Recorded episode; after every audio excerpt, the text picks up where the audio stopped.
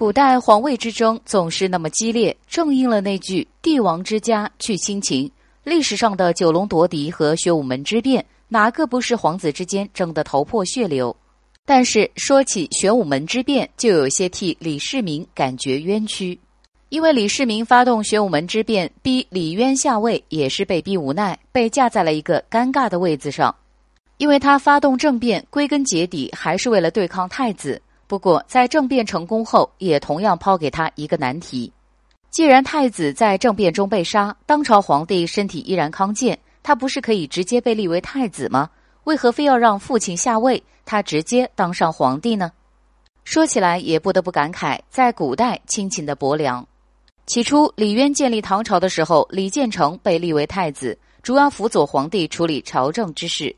而李世民因为更加勇武，所以主要管理的是军事政务。久而久之，就形成了太子党和亲王党。本来李世民没想着那么快和兄弟撕破脸，结果太子因为忌惮李世民手中的兵权，就率领他的幕僚处处排挤和陷害李世民。一开始，李世民并没有过多的反抗，然而李渊却偏袒太子，压制李世民。为了博得一线生机，李世民只好在玄武门发动政变。